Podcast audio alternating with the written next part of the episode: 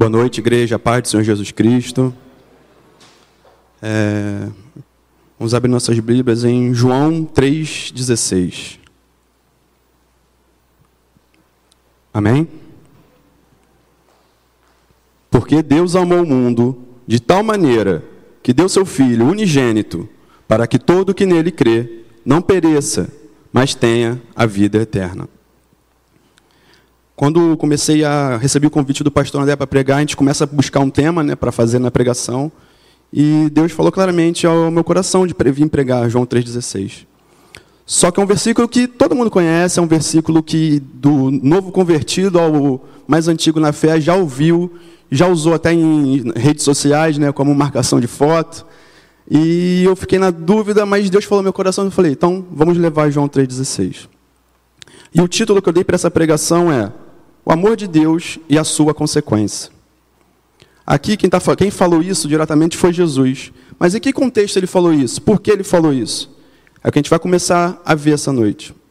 Então Jesus aqui, logo no, versículo, no, no capítulo 3 de João, é, Nicodemos vai encontrar Jesus é, e, e vai começar a conversar sobre Jesus. Nicodemos, que era um fariseu, um membro da lei, é, ele, ele, era membro do Sinédrio, ele conhecia a lei judaica. Então Jesus, Nicodemos vai procurar ele à noite e começa a conversar sobre Jesus, porque Nicodemos já vinha escutar, vinha não, já sabia que Jesus estava ali fazendo sinais, maravilhas, mas ele nunca tinha vindo conversar diretamente com Jesus. Então Jesus, Nicodemos vai ao encontro dele e começa ali uma conversa que acho que todo mundo aqui, ou a grande maioria, já leu na Bíblia. Que ele fala de nascer de novo, fala de ser nova criatura, fala de, de, de transformar o seu coração, de nascer de novo. Até que a gente chega no versículo 14 do, de 3 de João, que Jesus ele faz uma comparação. Ele faz uma comparação entre a elevação da serpente de bronze por Moisés, lá no deserto, e, quando, e a sua própria exaltação na cruz. Para quem não sabe, ou não lembra, Moisés, quando estava no deserto, é, o povo se revolta contra Moisés, é, contra Deus, no caso, e fala: é, Por que nos tiraste do Egito? Aqui nós não temos nada, é, vamos morrer de fome. Então Deus lança a serpente é, para esse povo e morreram bastante judeus ali pelas picadas da serpente. Então Moisés, Deus fala para Moisés para levantar uma serpente é, de, de, de bronze no deserto, e quando fosse picado e olhasse para a serpente, seria curado. Então Jesus está falando assim: assim como a serpente vem trazer cura física, eu venho trazer cura espiritual para a humanidade. Aqui está fazendo uma comparação entre a serpente e ele que está ali. Aí vem o capítulo 16. O capítulo 16, o versículo 16, desculpa. O versículo 16 Jesus ele segue com essa analogia. Então aqui ele começa, só para entender, está falando para Nicodemos, um judeu, mestre da lei, fariseu, que tinha que dominava a lei e, e Jesus vai começar a falar com ele. Então ele começa falando: Deus salvou, Deus amou o mundo. Então quem é esse Deus? Quem é esse Deus que amou o mundo, que, que, que nos ama? Ele é um Deus que não foi criado, ele é um Deus criador de todas as coisas. Ele é o Deus que sustenta todo o universo. Isso Nicodemo já sabia, porque ele já vinha de uma, de uma linhagem de estudo de fariseu, mestre da lei. Ele não teve origem. Deus não tem origem, ele é a origem de todas as coisas. Ele preexiste antes do tempo. Não, existia, não existiu nada antes de Deus. Ele é o criador de todas as coisas. As coisas começam a existir a partir de Deus.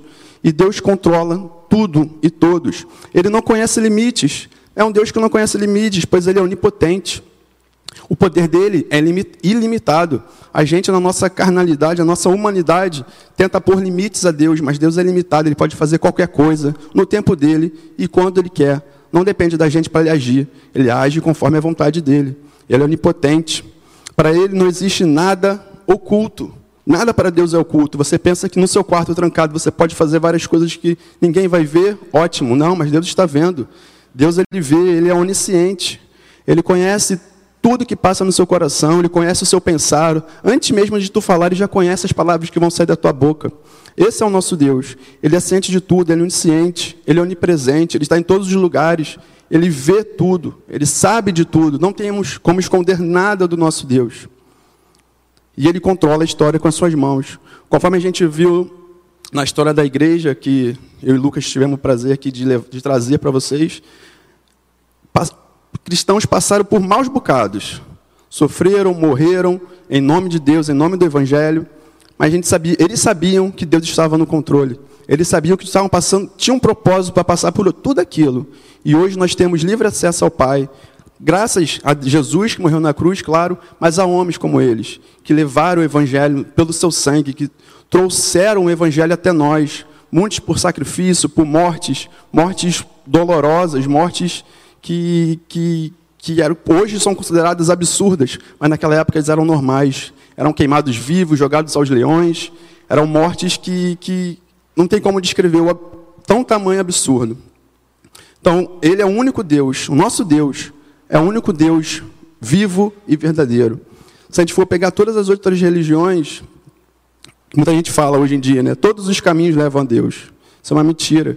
Porque se a gente for pegar todas as religiões, a gente vai ver que cada religião tem um Deus diferente. Se você pegar ah, os livros dessas religiões, vocês vão ver que não tem nada a ver com o nosso livro, com o nosso Deus.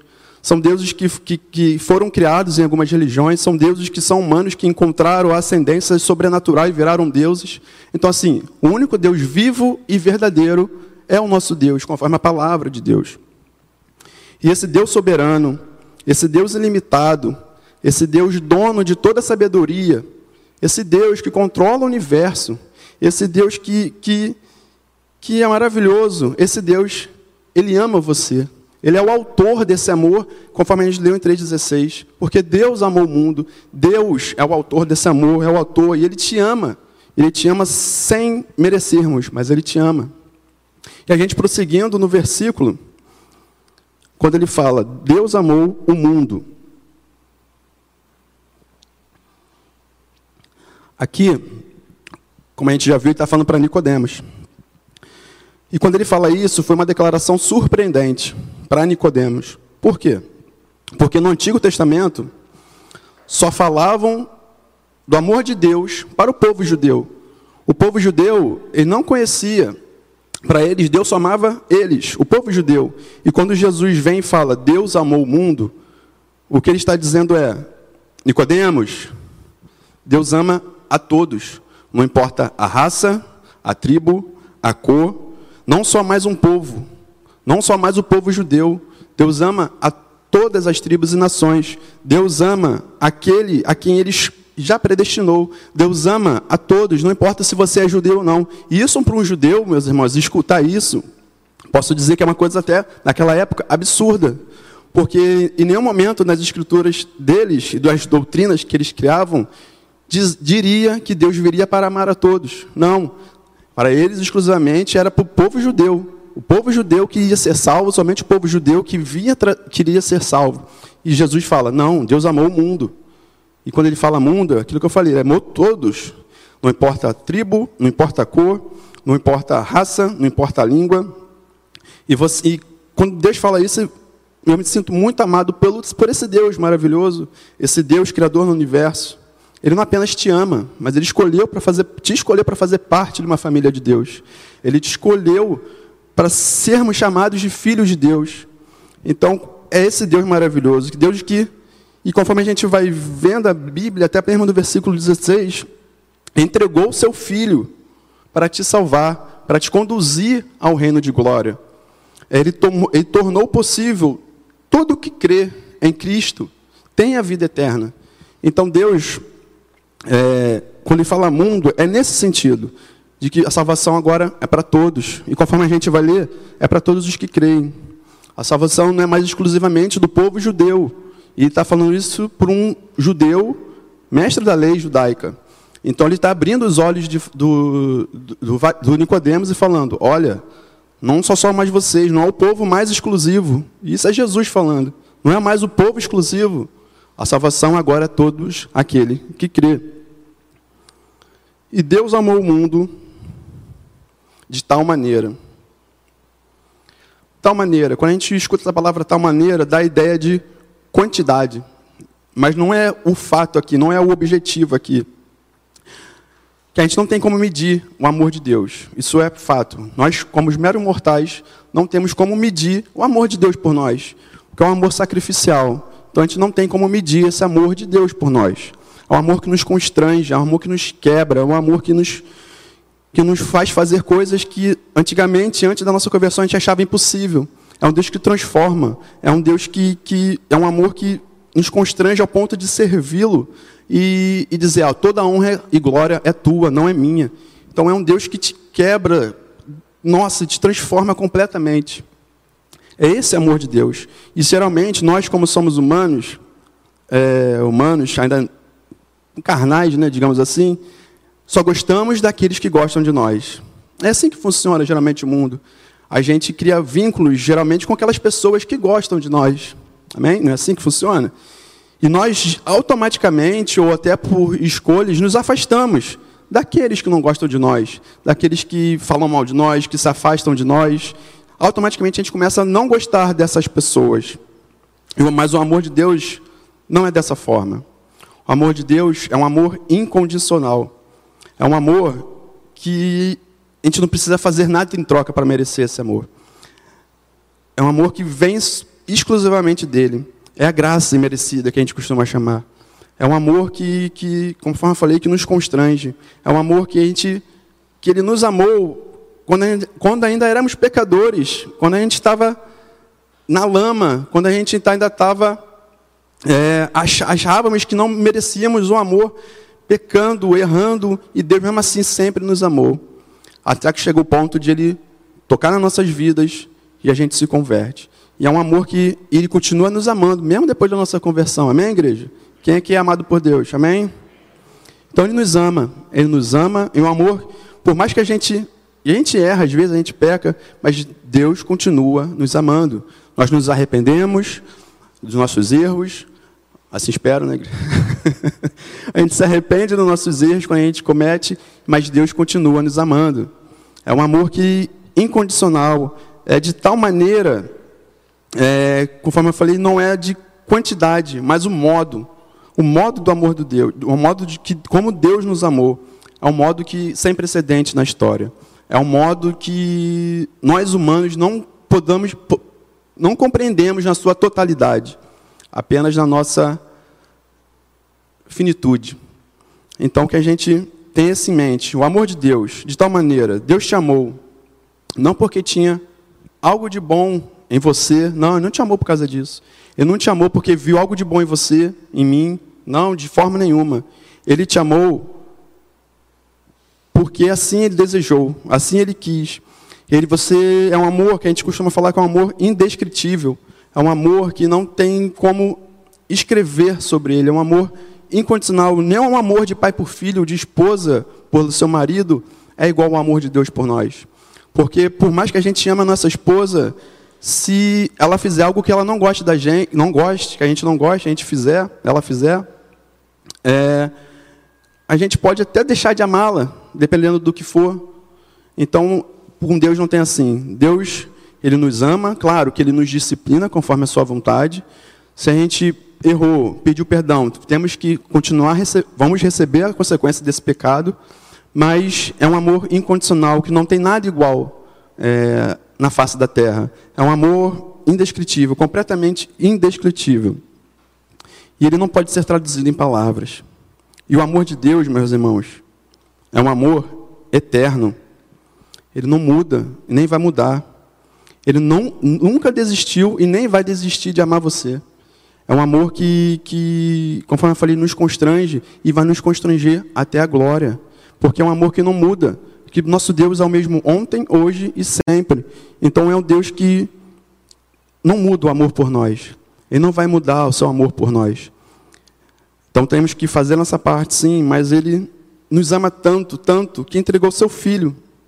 E Ele nos amou tanto que entregou seu filho e por causa disso somos adotados em sua família. Possamos ser chamados filho de Deus.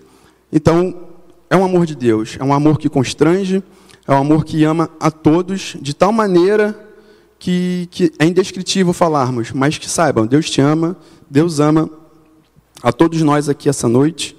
E continuando, que Deus deu o seu Filho unigênito.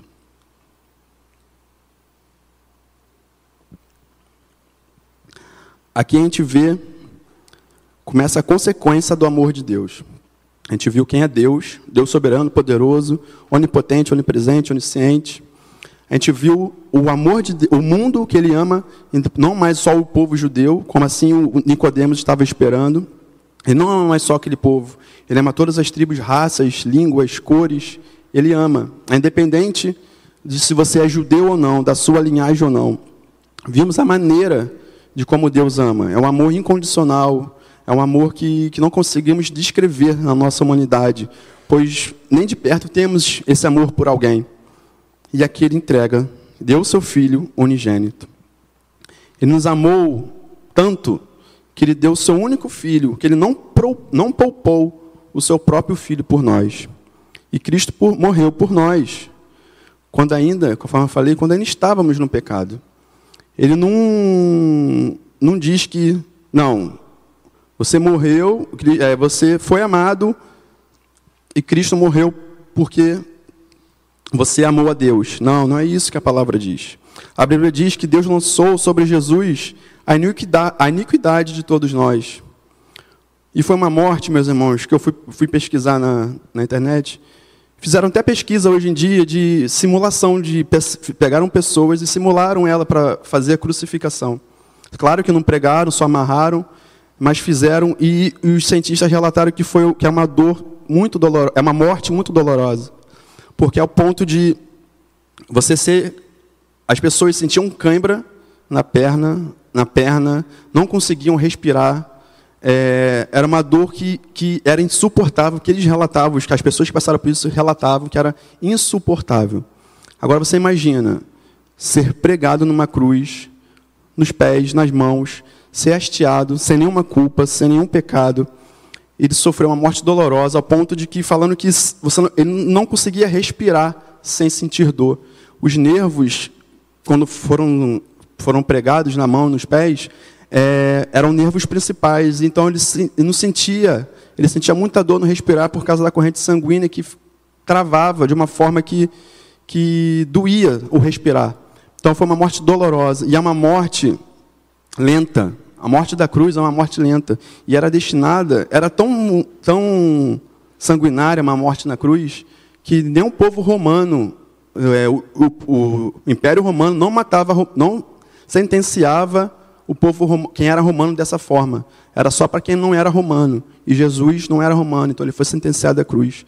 E a morte da cruz era destinada aos piores dos piores. E mesmo assim Jesus foi, sem reclamar, sem pestanejar, pois ele sabia que estava fazendo a vontade de Deus. E ele morreu naquela cruz, uma morte horrível, uma morte dolorosa, porque Deus o enviou, porque Deus nos ama, porque Deus ama você, que você está aqui essa noite é porque Deus te ama. O Espírito Santo te conduziu até aqui e Ele te ama.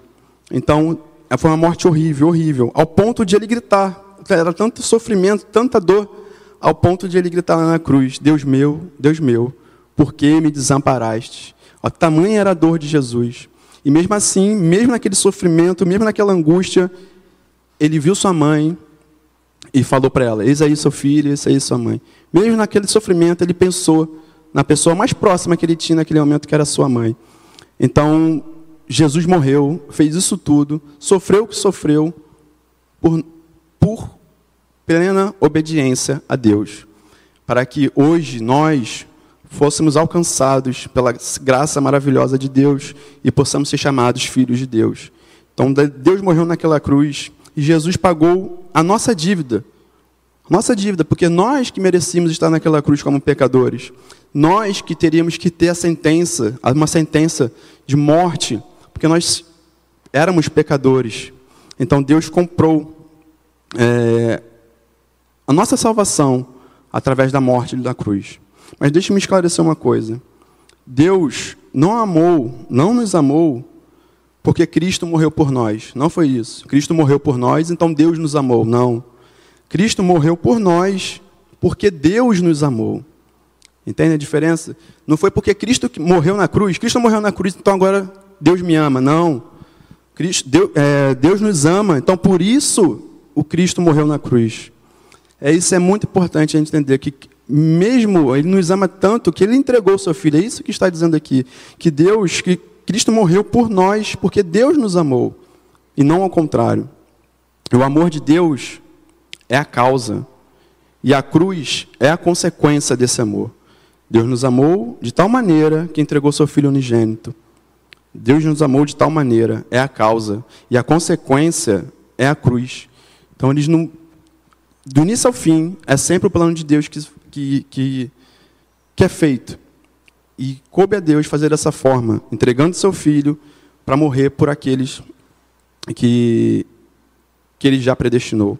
E, e para isso, Nicodemos, eu fico imaginando Nicodemos escutando quando ele falou isso para ele, Jesus falou isso para ele, ele deve ter ficado sem saber o que falar. Porque, como assim Deus entregou seu filho para todo mundo?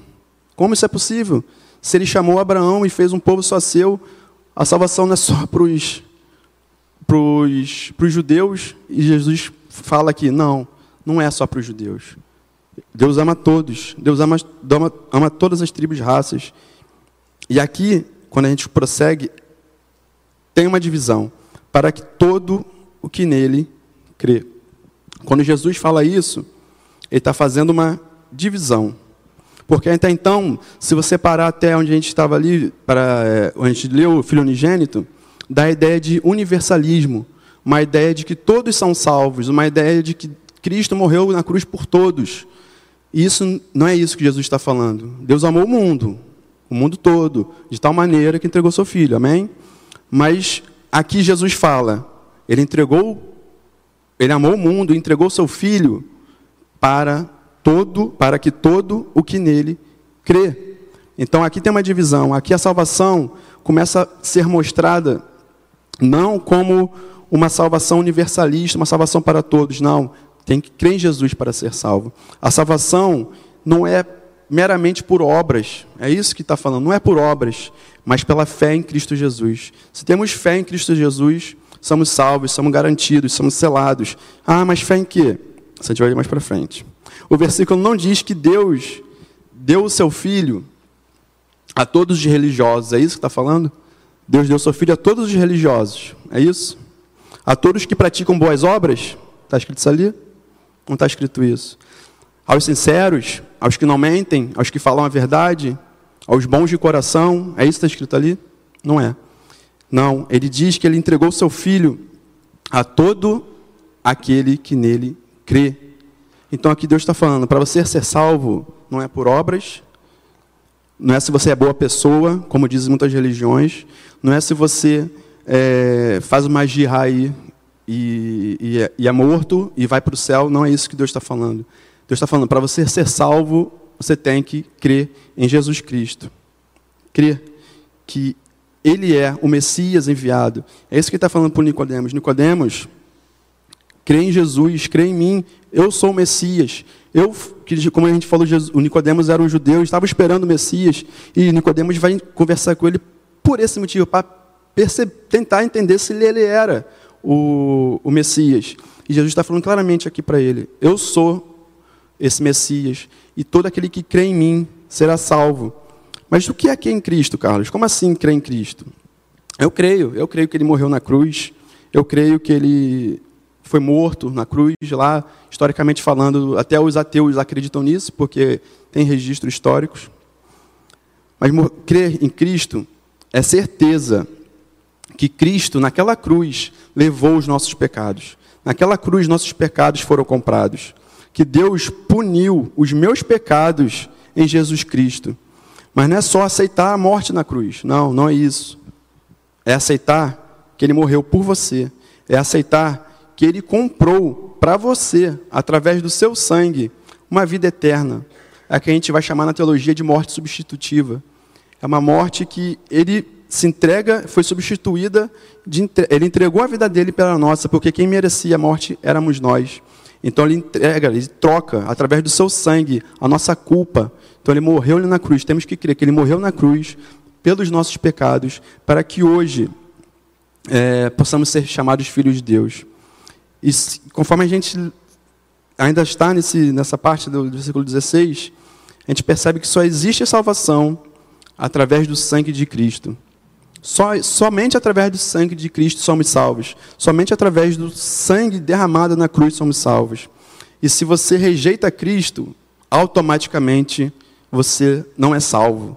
Então é isso que, que Jesus está falando aqui. Não existe o meio do caminho, não existe o um muro, não existe ficar em cima do muro. Ou você crê ou você não crê. Você não pode ter um pé dentro da igreja e um pé fora da igreja e achar que tudo normal. Não, não é isso que Jesus está falando. Temos que crer e crer, não é só isso que eu falei, mas é ter uma vida modificada pelo Espírito Santo, é viver conforme a vontade de Deus. Se você crê automaticamente, o seu eu interior, claro que é uma briga interna, uma briga ali de não querer mudar, mas automaticamente você cede e você é transformado e você é, começa a fazer a vontade de Deus de uma forma que às vezes você nem percebe, mas já está fazendo. E isso é crer em Jesus. Todo incrédulo, isso que ele está falando, que todo incrédulo será excluído. Conforme eu falei, não há universalismo na salvação. E quem não crê já está condenado. É isso que ele está falando aqui. Quem crê em mim será salvo. Quem não crê está condenado. Não tem é, outro caminho. Um costumam falar hoje em dia que todos os caminhos levam a Deus. É uma mentira, isso não, não existe. Conforme eu já falei, isso não existe, porque os, os caminhos que a gente encontra nas, nas outras religiões são caminhos completamente diferentes. São caminhos que, que não procedem com a vontade de Deus. São caminhos que, que a gente compara com a palavra de Deus e fala: onde está isso na palavra de Deus? E a gente vê esses caminhos entrando até em certas, certos núcleos evangélicos, certas igrejas que começam a fazer pregações que não condiz com a palavra de Deus que a gente tem nesse neopentecostalismo. Então a gente começa a perceber que, que existe só um caminho, só uma verdade, que é Jesus Cristo. Ele é o caminho, a verdade e a vida, conforme ele mesmo conforme é dito. Então, temos isso em mente. Jesus Cristo aqui está dividindo. Quando ele fala que todo que nele crê será salvo. Todo que nele crê vai viver a vida eterna com Deus. Vai ter uma vida de eternidade ao lado do Pai. Então temos que. Jesus está dividindo, acabando de vez com o universalismo. Aí depois, vem a, continuando, vem, não pereça, mas tenha a vida eterna.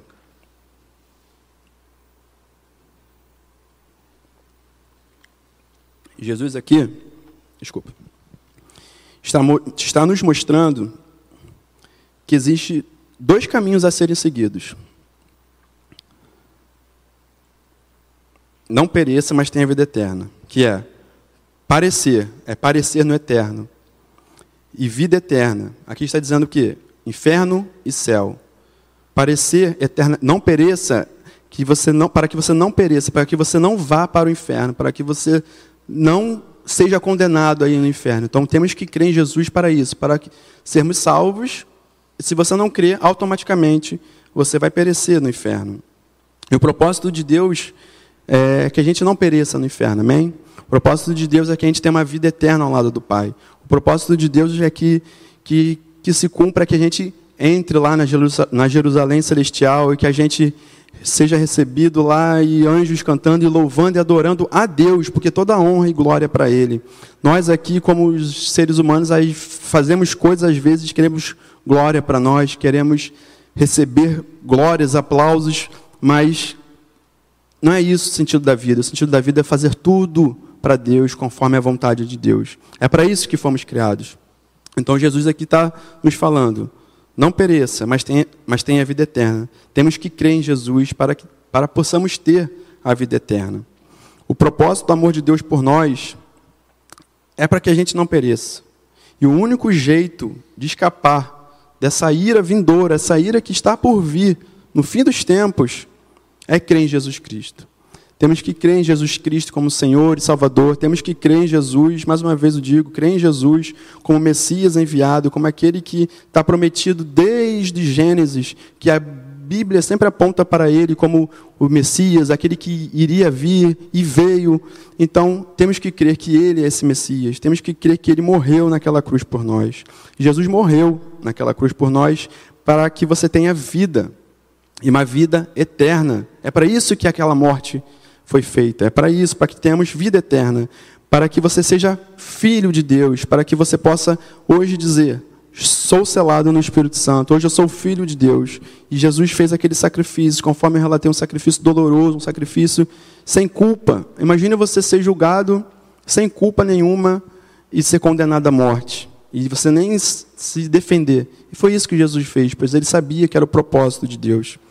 E morreu naquela cruz para que hoje você, eu, você, nós tenhamos o Espírito Santo dentro de nós. É o Espírito Santo que nos guia, é o Espírito Santo que nos capacita a fazer a vontade de Deus, para que seu nome, ele morreu naquela cruz, para que seu nome seja escrito no livro da vida. Mas para isso, você precisa crer em Jesus como seu Senhor e Salvador. O propósito, o propósito supremo de Deus na história é criar um povo. Foi foi criar um povo para habitar em sua presença e glorificá-lo. A história se inicia é, com Deus, na glória eterna, criando todas as coisas, e termina lá em Apocalipse com seu povo na glória eterna. Esse é o propósito da criação. Ele começa criando tudo e todos, e no meio do caminho vem Jesus, claro, morrendo na cruz, e no centro está a cruz, o ponto em que Deus revelou sua glória por intermédio do Filho. Então, esse é o propósito de Deus. Se inicia com a sua glória eterna na criação, criando tudo e todos, e termina com o seu povo na vida eterna. É isso que Deus quer para a gente. Ele quer que a gente viva eternamente ao seu lado. Ele quer que a gente é, cante louvores lá no, na Nova Jerusalém. Mas para isso, nós temos que crer, não só da boca para fora. Nós temos que crer que Jesus é o nosso Salvador, que Jesus é o nosso é, Messias prometido, que Jesus veio, fez tudo o que fez, os sinais, maravilhas, deixou tudo para a gente e morreu naquela cruz por nós. É esse o propósito de, de, de Deus, que a gente possa crer que nossos pecados foram perdoados através do sangue de Deus e crer com fé e certeza que temos lugar garantido lá nos céus. Então, esse é o propósito de Deus. Esse é o propósito quando a gente vê 3,16. O tamanho do amor de Deus por nós. O tamanho do amor. É, só tem essa palavra, do amor de Deus por nós. Que entregou seu filho, mesmo sem merecer. Eu não merecia, ninguém aqui merecia, mas ele entregou seu filho para que na glória eterna possamos entrar na glória eterna. Então, esse é o propósito do amor de Deus. É esse Deus grandioso, maravilhoso, que não precisava de nada disso, porque ele, ele já existia, já ele é criador de todas as coisas. Mas ele tinha tanto amor que o amor de Deus transbordou e ele nos criou e assim foi feito esse que a gente chama de plano da salvação, de Deus entregou seu filho é, para nós. Mas Carlos, eu já creio nisso tudo. Amém. Se você crê e vive isso tudo, amém. Mas se você não crê, siga os caminhos de Jesus a partir de agora. Creia de todo o coração, porque a coisa mais fácil é falar da boca para fora. Deus, Jesus Cristo é o meu Senhor e Salvador. É belo isso, mas você vive isso. No seu interior, você vive isso mesmo. Todas as suas atitudes, todo o seu pensar, o seu fazer, você vive isso do seu coração? Ou só aqui dentro da igreja que você vive isso? Temos que levar isso para fora da igreja, meus irmãos. Temos que viver o evangelho lá fora. Temos que ser exemplos. Temos que ser filhos de Deus. Então, suas atitudes. Se, se você chegasse em casa hoje, digamos assim, eu com meu pai, meu pai parecia que tinha bola de cristal e sabia de tudo que eu fazia. Eu chegava em casa, é, se eu fizesse alguma besteira, meu pai sabia. Aí imagine você chegando na presença de Deus, na sua casa, orando, você fez besteira e não se conserta com Deus. Imagine, o, meu pai nunca me bateu, graças a Deus, só uma vez, mas foi foi foi no corredor, ele dá um tapa. É, mas ele nunca me bateu, ele sempre conversou comigo. Então, e Deus é da mesma, é da mesma forma. Você chega em casa, você vai falar com Deus, você vê que cometeu besteira e peça perdão a Deus. Peça perdão, peça desculpa. É assim que eu fazia com meu pai. Perdão, pai, não vou mais fazer. Porque ele falava assim: quando você faz uma coisa de errado, é meu nome que está em jogo. Então, a gente, como cristão, é da mesma forma. Quando a gente faz alguma coisa de errado, sempre tem alguém para julgar. Olha, é cristão. Então, temos que fazer as coisas do caminho certo. Temos que fazer as coisas conforme a vontade de Deus. Temos que nos unir cada vez mais como igreja, pois esse é o propósito daqui dessa igreja. É, aqui nós representamos a Jerusalém celestial. Então, que o Senhor venha agir poderosamente, que a gente possa compreender a vontade de Deus na nossa vida, que a gente cada vez mais possa ouvir o Espírito Santo, possa buscar o Espírito Santo. Então, cultive uma relação íntima com Deus. Busque a Deus através de oração, através da leitura bíblica. Fortaleça sua fé em Jesus Cristo. Mostre a sua fé através de ações.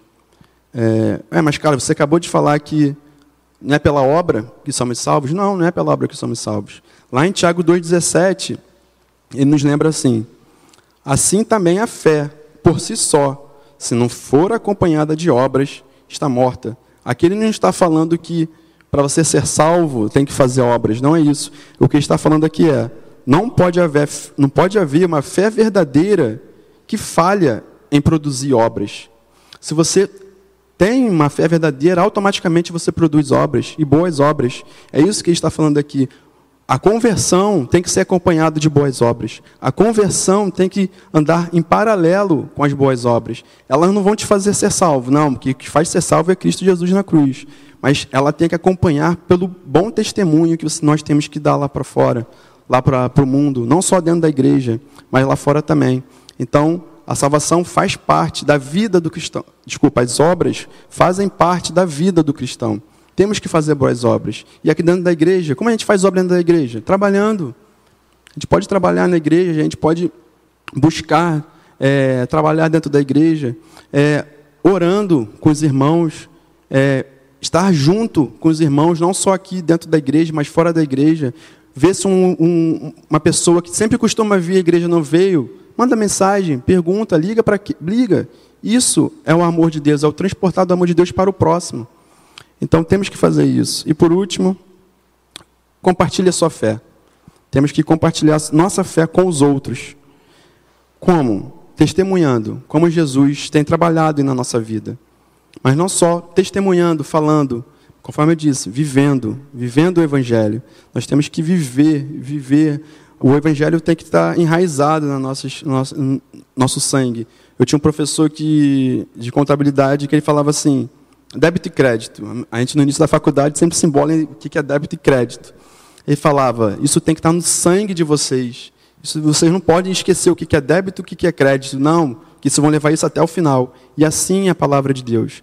A gente não pode esquecer, a gente tem que entender a palavra de Deus. E porque isso a gente vai levar até o final, até o dia do juízo. Quando a gente chegar lá, eu quero meu nome lá no livro da vida. O anjo abriu lá e falar: Carlos, está aqui teu nome, pode entrar. Que bênção, que coisa maravilhosa. Mas para isso, aqui, nós temos que carregar o Evangelho. Nós temos que falar das boas novas, nós temos que bem dizer quão grande é o amor de Deus por nós, que nos transformou, que nos capacitou a fazer tudo o que fazemos. Então, não vem de nós, acredite, não vem de nós, vem do Espírito Santo. É Ele que nos conduz, Ele que nos fortalece nas, nas angústias, Ele, Ele que está conosco em todos os momentos. Então, o Espírito Santo habita em nós. Então, ore, peça apoio do Espírito Santo. Claro, temos aqui, estamos aqui também para orar por vocês, para compartilhar, mas vocês também podem fazer isso, porque vocês têm livre acesso ao Pai. O, o, o véu foi rasgado na morte da cruz, lá que a gente vê, o véu foi rasgado de cima a baixo. O véu representava a separação do, do povo de Deus com Deus. Então, falar, acabou, não tem mais esse véu, nós temos livre acesso ao Pai. Então, ore. O mesmo Espírito Santo que habita em mim, habita em vocês. Ore, peça que ele vai escutar. Então, mas para isso nós temos que viver uma vida cristã, uma vida que, que às vezes vai de encontro às coisas que estão acontecendo desse mundo, mas nós temos que permanecer firmes. Pois o testemunho que a gente dá lá fora, não só lá fora, aqui dentro como lá fora, é o nome de Deus que a gente está carregando. É o nome de Cristo que a gente está carregando. Então, que sejamos boas testemunhas, que sejamos é, apontados não pelas coisas ruins, mas pelas coisas boas. Ó, oh, ele é filho de Deus, parabéns. Seja assim, não por, por coisas ruins que fazemos. Então, tenham isso em mente. Compartilhe a fé. Claro, falando de Jesus, falando, mas também através do nosso testemunho. Amém, igreja? Era isso que eu queria deixar para vocês.